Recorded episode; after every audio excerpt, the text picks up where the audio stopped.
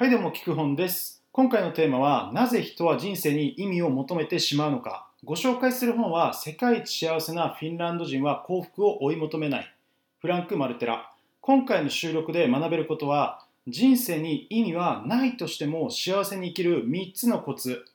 この本はこんな方におすすめです。自分は何のために生きてるんだろう。俺の人生意味なんてあるのかなって思う方。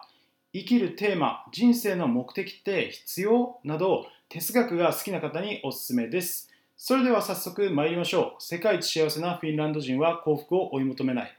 はい、えー、結論いきます。この本にフィンランド人はなぜ幸せなのかっていうことは実はあまり書かれていません。えって感じですよね。でただまあ2つの理由が書かれていて1つはフィンランド幸福祉で生活基盤が整っているから。まあ、フィンランド人フィンランドといえば税金が高くてけどその代わり教育とかね福祉とかすごい手厚くてみんな幸せっていうのはよく聞く話ですよね。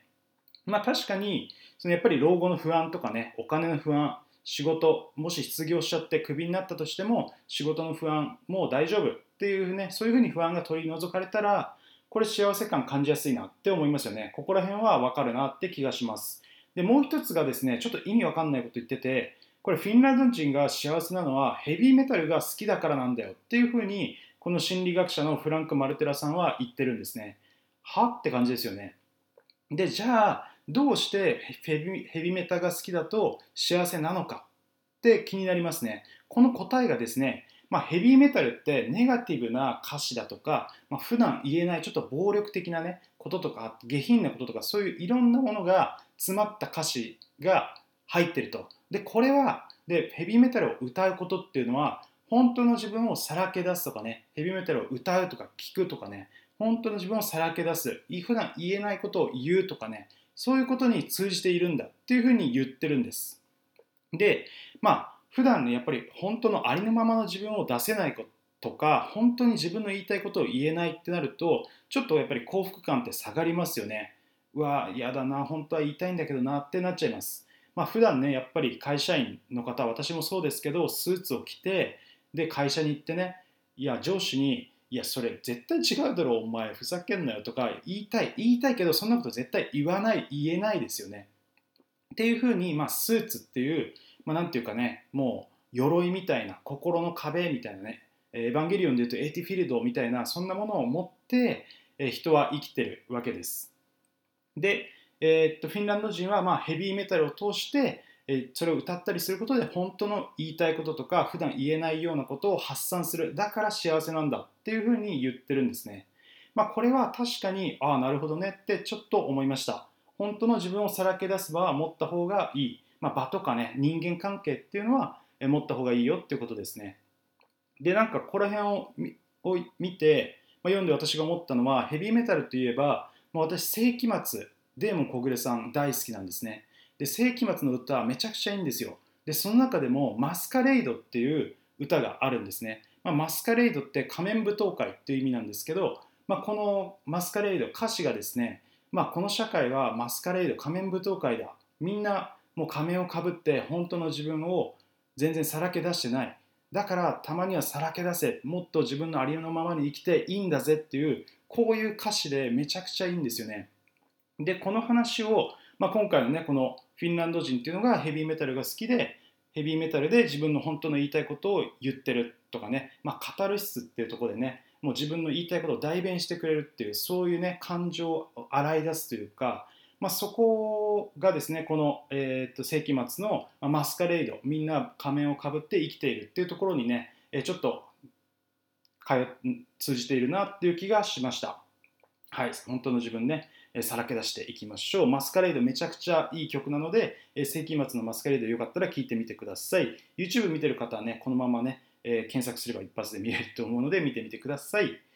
はい、えーと、では、じゃあこの本のメインは何が書かれているのかというと、はい、なぜ人生に意味を求めてしまうのかっていうめちゃくちゃ深いテーマについて書かれている本なんです。でそのテーマに関する答えがこれ。人間は内省をする生き物だからなんですね。内省をする、つまりえ振り返るとかねかんもう一回考えるとかそういうことを人間はしてしまう。だからこそそれが深く深くなってえ自分でって何のために生きてるんだろう？人生の目的って何なんだろう？っていうふうに思っちゃう。っていうそういうふうに言っています。だからそれは人間みんなが抱えていることだからあんまり気にすんなっていうのがこのフランク・マルテラさんの言ってることなんですね。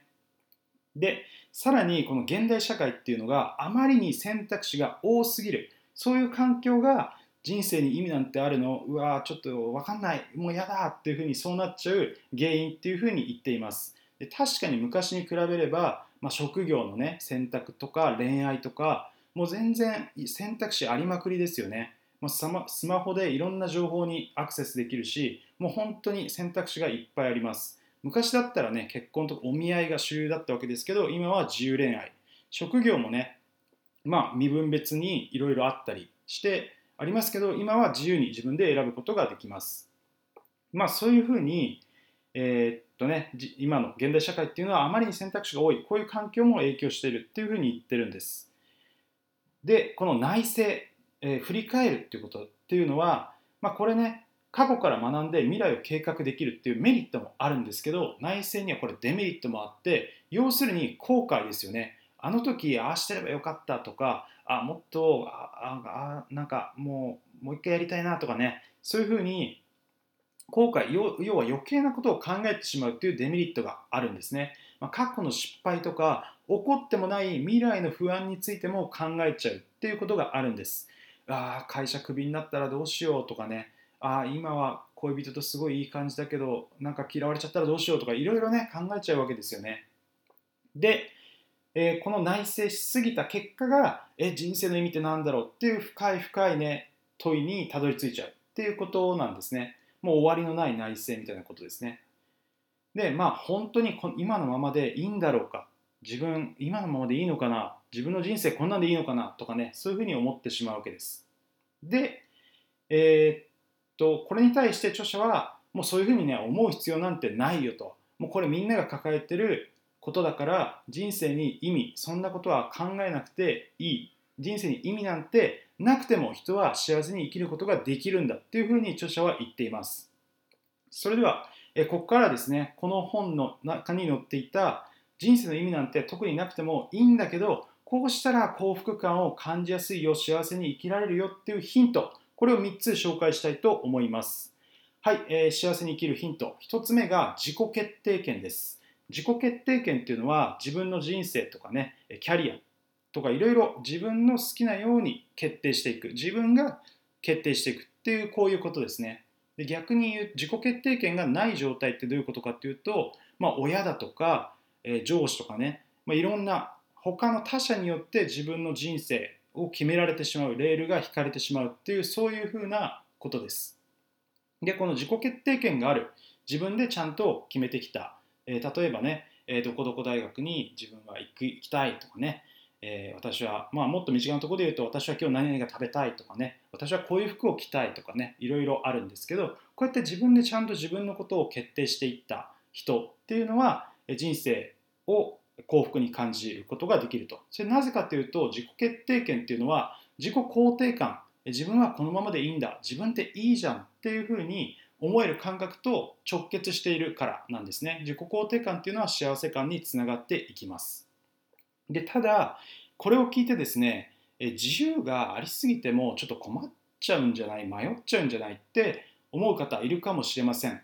例えばですね皆さん想像してみてください。もうお金の心配が一切なくてもう仕事を辞めていいよ辞めたっていう状況。ちょっとね想像してみてください。今皆さん多分会社員として、まあ、また自営業として働いてる方多いと思うんですけどもうお金の心配が一切なくなった。もうローンとかね終わって子育ても一段落してもうお金の心配しなくていいってなったら皆さん仕事を辞めますかね。どうでしょう。で仕事を辞めたとしたら毎日ね今までは月から金であった仕事このね、えー、まあ8時間10時間ぐらいこれが一切拘束されなくて済むわけです。皆さん何をしますかこの時間？え？どうしよう何しようかな？って思いますよね。いや散歩かな？読書かな？うんとかって思いますよね。でこういうふうに自由がありすぎても困っちゃうってあると思います。でこれはですね、えー、エーリヒ・フロム、えー、自由からの闘争っていう本の中でもこのね、え、自由がありすぎることによる不安感っていうのは紹介されているんですね。まあ、この本はどうしてドイツがナチスにヒトラーの、ね、ナチスに傾倒していったかっていうのをね心理学者のエリヒ・フロムが考察している本なんですけれども、まあ、そこにはですね世界恐慌だとかあとは第一次世界大戦で負けた不安感国民の不安感みたいのがあったりとか、まあ、その中世のねえ封建社会のその身分制度みたいのが全部取っ払われて、えー、もうみんなが自由になったことによって何かにすがりたいっていうそういう気持ちがあったんじゃないかみたいなことが紹介されてる本なんです。まあ、ここでもね紹介されてるように自由すぎると人は迷ってしまう何かにすがりたくなってしまうっていうのは、えー、あるっていうふうに書かれてるんですね。じゃあここで生じる疑問がどうしたらこうやって自己決定権自由っていうのを拡大しつつ自分らしく幸せに生きれるかっていうことだと思うんです。で私なりに考えてみた答えはルーティンを持つことだと思うんですね。ルーティンを持つもし自分が一日まあお金の心配がなくなって仕事をしてない状態であったら自分は毎日どんなルーティンで過ごすかで例えば私は朝活でいつも、えー、毎朝4時半に起きてスタンド FM 立ち上げて朝活ライブをやってるんですけどそれもルーティンの一つです。また毎日筋トレを30分やって筋トレの後にプロテインを飲むとかね、え、こういうのもルーティン。あとはブログを1日1記事書く、週に2回 YouTube をアップする。聞く本をですね。アップするっていうふうにルーティンがあります。まあ、こんな感じで自分のルールで自分の毎日をある程度縛っちゃう。不自由にするっていうことで、自由を感じつつもちゃんと自分らしく、え毎日を楽しく生活することができるんじゃないかなっていうふうに思います。それってやっぱりねまあフリーランスで仕事をされてる方とかもそうだと思うんですけどある程度自分のなんかリズムみたいのがないとちょっとね逆に病んじゃうってあると思うんですよね。ルーティンちょっと意識して見てみてください。2つ目いきましょう、え幸せに生きるコツ。2つ目他者貢献ですね。これはどの本見ても書いてありますね。幸せに生きるためにどうしたらいいか。いやそれは他者貢献です。人のために生きなさい。人のためになる人の役に立ちなさいってことですね。そして感謝されましょうっていうふうに言っています。これどうして他者貢献すると幸せになるのかっていうと、まあ、これ樺沢志音さんの3つの幸福の本にも書いてあるんですけど、まあ、オキシトシンっていう幸せホルモンが他者貢献をすると発せられるから人は幸せになるっていうことなんですね。まあ、オキシトシンっていうのは愛とかつながりを感じることによって出される幸せホルモンなんですけど他者貢献人の役に立つっていうことは人とのそこでつながりが生まれますし人から感謝されるありがとうって言われる。だからあそこでねあ自分は人の役に立ってる嬉しいなって言って幸せになるっていう考え方なんです。で、えー、ただね、えー、マザー・テレサとかキリストみたいにもう人のために人のためにってねめちゃくちゃギバー与える人になるとなんかそれって本当に幸せなんだろうか逆に不幸なんじゃねって思いますよね。で、えー、その指摘はまさにあっていやそうじゃなくて、え戦略的な他者貢献戦略的に与える人になりましょうっていうことが書いてあります。まあ、ちゃんと自分のメリットを考えて人の役に立って立つ。それでいいんだよ。それで別に打算まあ打算でいいんだよ。っていうふうに言ってます。まあ本当にねその通りかと思います。えそうすればね人も幸せだし自分も幸せっていうねウィンウィンの関係を築くことができてこれが一番いいっていうふうに言っています有名なアダム・グラントさんのギブアンドテイクっていう本でも、そういうふうにね戦略的ギバー与える人になるのが大事だよっていうことが言われていますはい、えー、3つ目のコツいきましょう。持てる能力を発揮するですね。持てる能力を発揮する。まあ、要するに自分の強みを、しっかり出していきましょう。そうすると幸せになれるよって言っています。まあ、仕事とかでもね、プライベプライベートでもそうですけど、やっぱりその自分の苦手なこととか、あんまり得意じゃないことをやらやらなくちゃいけないって辛いですよね。でそうじゃなくて逆に自分の得意なところを仕事とかでもね前面に出していくと評価されやすいし自分も楽しく仕事ができたりします、まあ、これはストレングスファインダーっていうね自分の強みを見つける本とかで自分の強みをちゃんと見つけて、えー、生きていくとそれが仕事いいね転職自分のいい仕事を見つける上でも、え、楽しく生きていく上でも大事かななんていうふうに思っていますストレングスファインダーもえ、ストレングスファインダーの続編でね、向いてる仕事を見つけようっていう本もね、え、聞く本で紹介してるんで、よかったら見てみてください。はい。え、今回はね、こんな感じで、え、世界一幸せなフィンランド人は幸福を追い求めないからですね、え、人生に意味がなくても、意味がないとしても幸せに生きる3つのコツをご紹介しました。1つ目が自己決定権ですね、自分で自分の人生をちゃんと決めていくということ。でただ、自由になりすぎても迷いや不安が生じるから、